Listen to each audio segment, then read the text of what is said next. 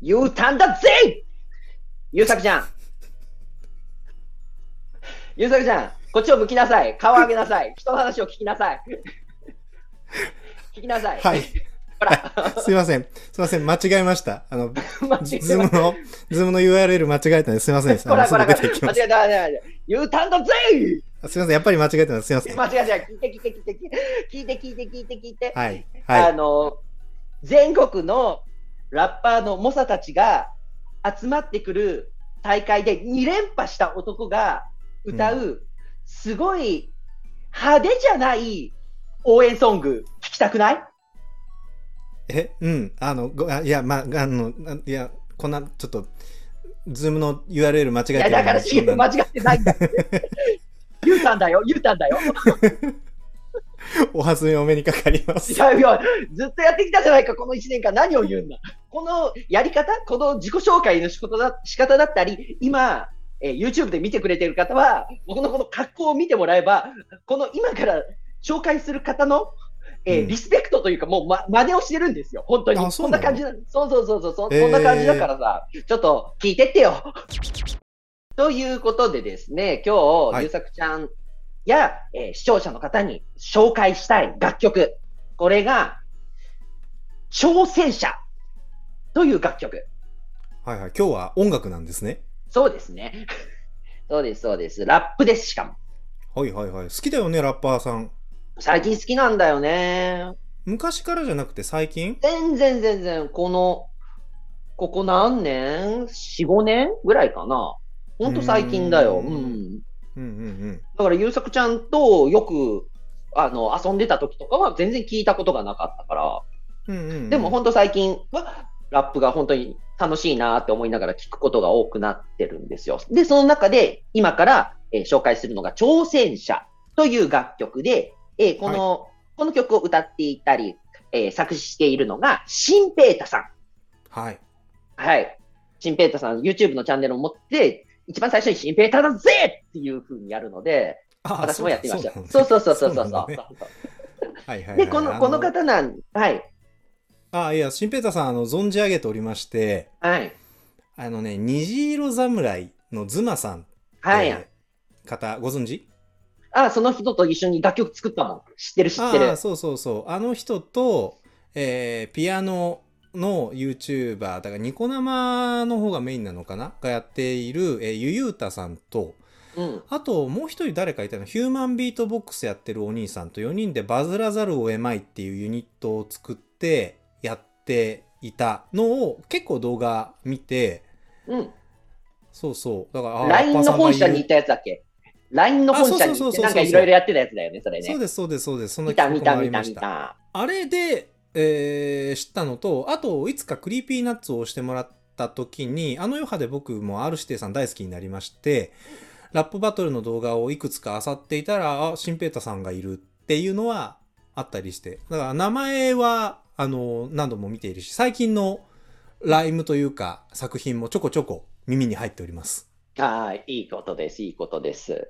お話がちょっとしやすいなと思います。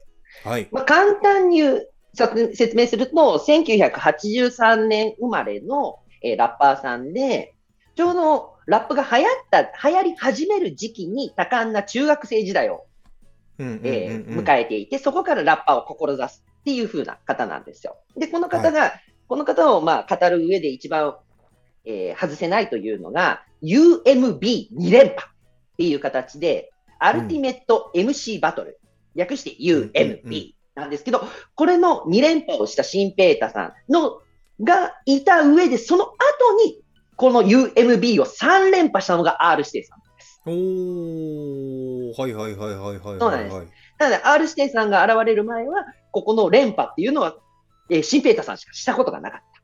うーん。そして、その後、えーちょっと、えーバトルから離れていた時期とかもあるんですけど、あの、有名な番組、テレ朝でやっていた、フリースタイルダンジうん。ョン。まあ、番組の中で、えーこう、このモンスターをちゃんと倒して、モンスターと言われる、えーラッパーさんたちとラップバトルをする。それで倒していくと、最後までいくと、ラスボスを倒すと、えー賞金何、100万円がもらえるのかな？っていう企画があったんですけど、これの初めての到達者、達成者が、シンペータさん。すごいすごい、かっこいい。そうなんですよ。で、このシンペータさんの今から言う挑戦者っていうのが、これに、これがまあ、いろいろとかかってくるっていうので、ちょっと楽しんでいただけたらなと思ってます。はい。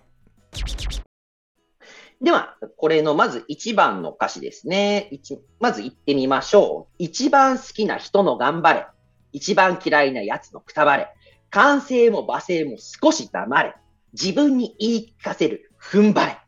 気持ちいいですね、もう。最後がちゃん、もう全部、あの、うん、バレバレ、黙れ、あえでずっと踏み続けているっていうだけで気持ちいいんですけど、うん、もうだから、まず、一番好きな人の頑張れ、励ましてもらってる。一番嫌いなやつのくたばれ、ものすごく罵声も受けている。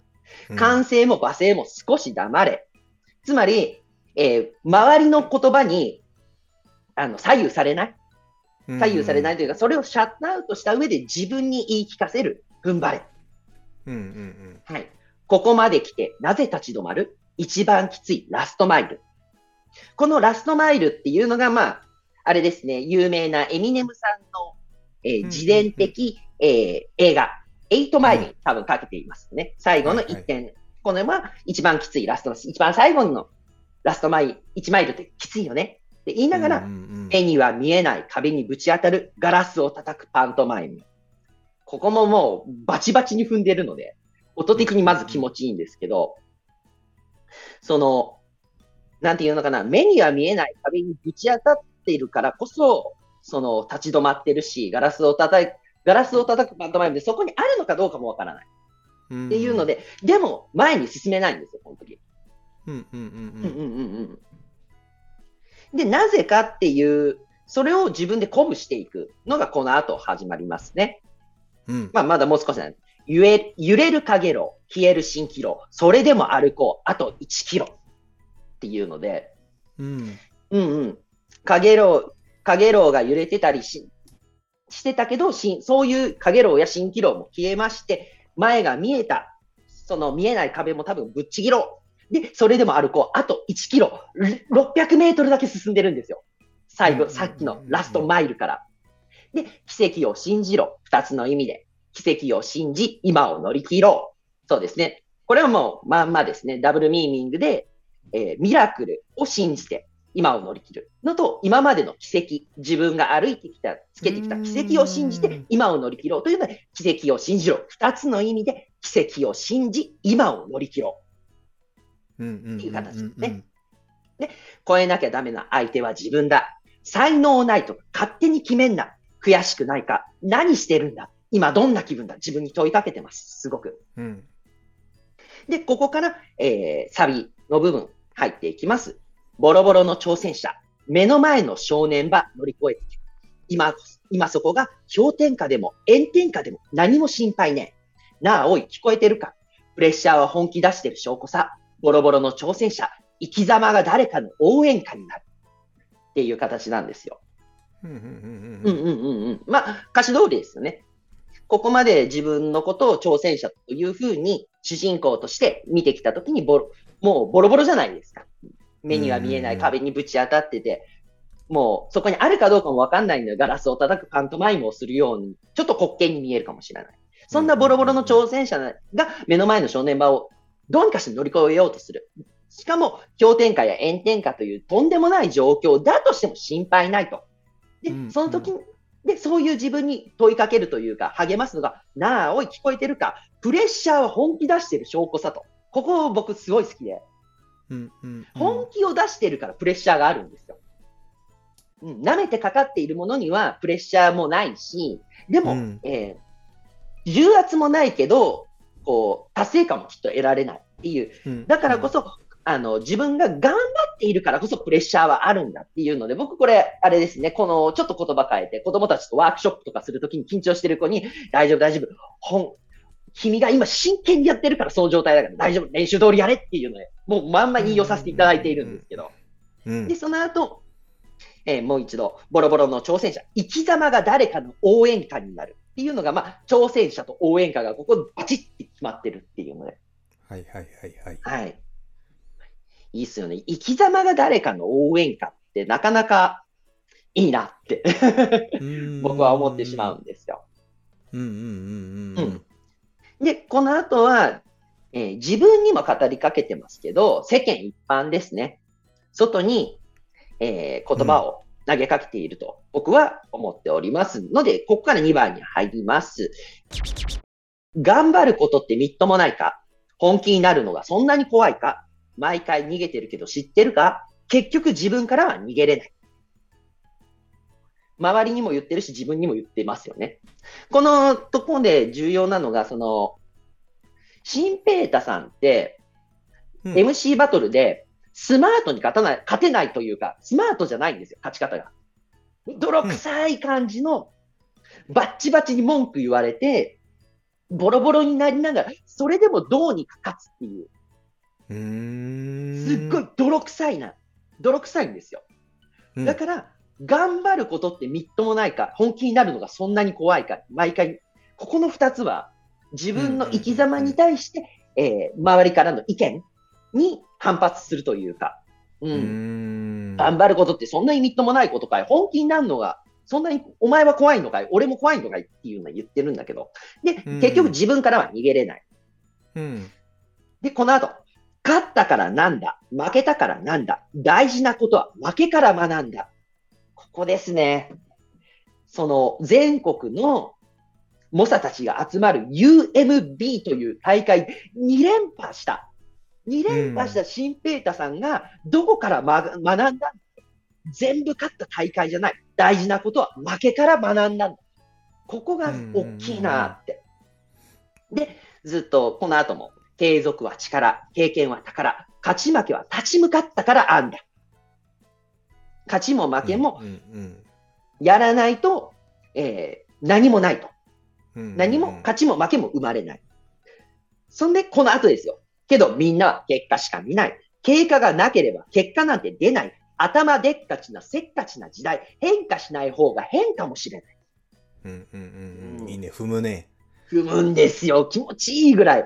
もう変化しない方が変かもしれないって。うん、おちょその一行絶対気持ちいいよね。めっちゃ気持ちいい。しかも同音異語なの。もうね、いいよねっていうので、でもそうだよねって。経過がなければ結果なんてない。努力をしなければ、努力をしたものは必ず報われるわけではないけど、報われるものは必ず努力していると、あの、初めの一歩の鴨川会長も言ってるんですけど、そういうことですよね。経過がなければ結果なんて出ない。で頭でっかちなせっかちな時代。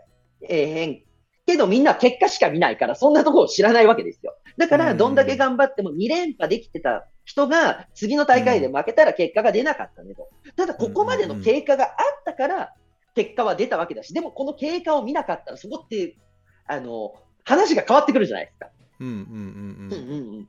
なので、やっぱり、その周りの目っていうものが、ここに重重要というか、ちょっとフォーカスされているなって思います。うんうんうんいい、A は次いきますね。えーいい加減に気づけ、その現実で、なぜ嫌いな自分演じ続ける。暗い部屋に電気をつけるように念じ続ける。っていうので、うんうん。なんか自分の因、内々に入ってってますよね。ちょっとずつうんうんうんう。んいい加減に気づけ、その現実で。なぜ嫌いな自分を演じ続けるのか。暗い部屋に電気をつけるように念じ続けるっていうのはもう、これは、あれですね。念じ続けたところで、電気はつかないんですよ。うんうんうんうん電気はスイッチを押さないと自分が動かないとつかないんですけど、そんな感じでね、何かにもう祈らずにはいられないっていうような状態になってしまう。そんなボロボロの挑戦者、目の前の正念場乗り越えてけ。今そこが氷点下でも炎天下でも何も心配ねえ。なあ、おい聞こえてるか。プレッシャーを本気出してる証拠さ。ボロボロの挑戦者。生き様が誰かの応援歌になる。っていう、ここのサビにもう一回来るっていう。うんうんうんで、この後ですね、ちょっと C メロみたいなところに入っていきます。諦めた方がずっと楽さ。それもある意味、グッドラックさ。そうですね。ず諦めた方がずっと楽なんですよ。こんなボロボロになりながら前に進もうとするよりも。で、うんそれもある意味、グッドラック。えー良き、いい、いい状態をね、幸運をだったり、グッドラックっていう、そういうとこだと思うんですけど、うん。やるだけやる。ううんん。やるだけやったらもう悔いはねえ。本当にそうなら文句言わねえけど、なんて言うかうまく言えないけど、いいんじゃねえか何度つまずいても。っていう、これがいいよ、いいんですよ。楽曲の中で、わざわざ、なんて言うかうまく言えないけどって言ってるのが新平太さんっぽいんですよ。さっき、さっき言ったそのスマートな感じじゃないじゃないですか。楽曲だったら、こんなの、はいはい、もう何度も遂行をして、ここに歌詞を載せ、作るわけじゃないですか。でもそこに、うんうんうん。ね、やるだけやったら文句、もう悔いはね、本当にそうなら文句言わねえけど、なんていうか、うまく言えねえけど、言えないけど、っていう、この、この、湧き上がるパッションというか、思いをわざわざここで一文入れるのが、シンペータさんのその人柄というか、ここまでき自分が歩いてきた道っていうのが、ここにちょっと僕は表現されているんじゃないかなっていうので、すごい、あえてこれ、この一行っていうのが楽しいな、いいねいいねっていうのですごく好きなんですけど。うんうん、で、なんていうかうまく言えないけど、いいんじゃねえか？何度つまずいても、成功してないかもしれないけど、成長してんだろっていう。多分これは自分にも言ってるし、その、投げかけてる。投げかけてる人にも言ってるし、自分にも言ってるっていう。だから、いろんな人の応援歌で、常に自分も挑戦者だと思っているように僕は捉えられました。うん、で、ここから、えー、立ち止まり、この胸に問いかける。あと少し頑張れる。それとも諦める。ボロボロの挑戦者、目の前の正念場乗り越えてけ。立ち上がれ挑戦者、生き様が誰かの応援歌になる。やめんなよ。諦めんなよ。まだやれんだろ。なあ、負けんなよ。っていう形で歌詞が締めくくられるんですけど、この中でこういうふうにいろんなのがあったんですけど、その上で、この挑戦者って僕は読んでるんですけど、もしかしたらチャレンジャーって読むかもしれないっていう、はい、この題名についてちょっと行くんですけど、別の楽曲で、シンペータさんが自分の自己紹介みたいなことをするラップがあるんですよ。その時に、小さい頃憧れてた赤レンジャー。俺は一体何レンジャー？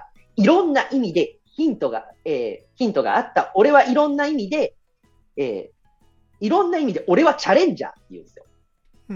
でこれはあのヒントがあるのが、えー、自分の地元なんですよ。で、地元が、あの、狭山の方のお茶畑が、お茶が有名なとこの、そこで生まれ育ったのがシンペータさんで、えチャレンジャーに対して、チャチャレンジャー。お茶の生まれのチャレンジャー。なるほど。そうっす。で、さっき言ったフリースタイルダンジョンで、えー、チャレンジャーとして初めてラスボスを倒したっていうので、自分はチャレンジャーである。常にチャレンジャーである。そして、このシンペータさんの勝ち方というか、さっきも言いましたけど、この方の、えー、ラップバトルっていうのはものすごく泥臭いんですよ。泥んこになってボロボロになりながらも勝つっていう、そういう意味で土がたくさんついてる状態のチャレンジャー、自分の。あと、あの、よく言われるのが、あの、じゃがいもじゃがいもって言われるんで、そこもかけてるんだろうなって、その土、土っていう部分に。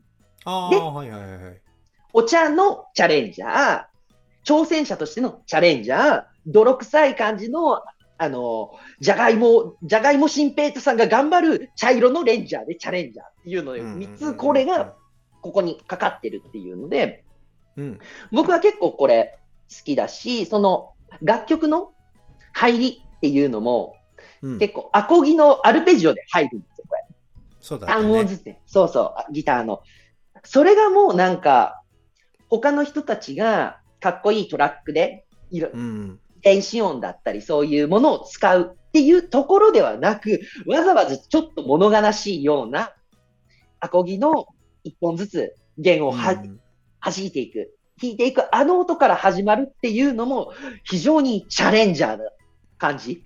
えー、茶色の、うん、もうなんか、こう、自分の中でもがいてる感じだったり、物悲しい感じがして、この楽曲に非常に合っているなっていうので、この題名からして、新平太さんのちょっと人となりっていうものをお話しさせていただくと、これをえー、読み解くというか、どういうふうに受け取るかっていうのが変わってくるんじゃないかなと思いまして、ちょっとお話しさせていただきました。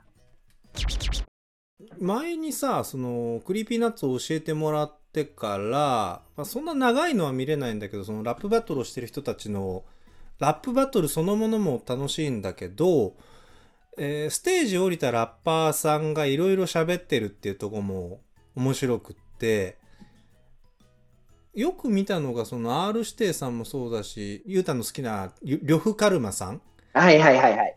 とか、ラップバトルとか、ラップ、まあバトルじゃなくても、えっ、と、アーティスト活動としてのラップをしているところ以外のところで喋っていることがすごい面白いなと。まあ、あの、喋るの上手じゃないですか。ラッパーさんたちって。そうですねそうですね漏れなくそうそういう才能が凝縮されてああいうことをやってたりするなとも思うんだけど、だからその、なんだか自分が考えてることとかも的確に言葉にしてくれるからバトルを見た後インタビューとかなんかバラエティ出て喋ってるようなことをキャッチアップするとパフォーマンスの見え方が変わるっていうのがすごい分かっていてそのだから今までは音楽だって言ったらその一曲がどんだけ楽しいかっていうことでしかなかったのでねでそうじゃなければ大したもんじゃないみたいなことは思ってたわけですよ。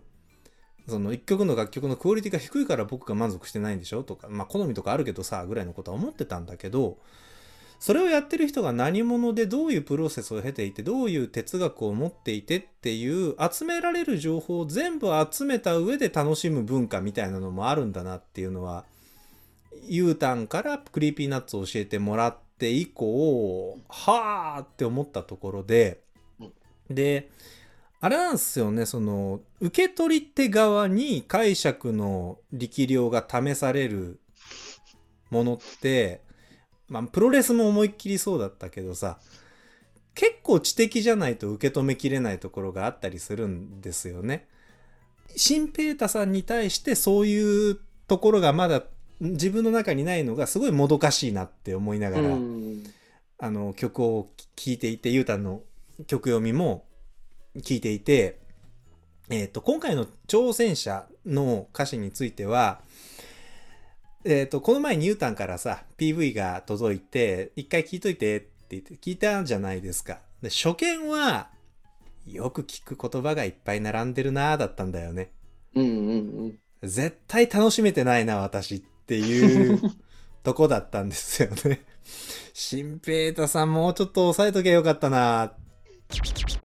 シンペータさんに、ファンがシンペータさんに自分を多分投影しやすいと思うんですよね。うーん。このうんその、この楽曲もそうなんですけど、ボロボロの自分、まあ、うまくいかない自分っていう状態で、その、シンペータさんは、すごいライミングというか、韻を踏むのはものすごい、ちゃんとストーリーがある上でた大切な、えーキーワードを持ってきて韻を踏むっていうのは、ものすごく、えー的確にやられる方なんですけど、それうがん。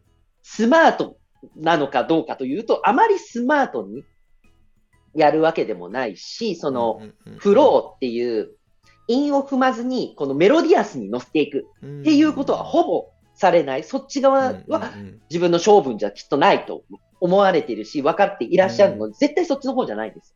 もうとにか、く韻を踏んで、相手と対話して、その上でギリギリまで相手に届く言葉をやり続けるっていう、そこにみんなが主人公感を感じて、こう、熱狂するっていう。うだから少年漫画の主人公、うまくいかない、ボロボロの状態から行くっていうところが一番シンペータさんの強み。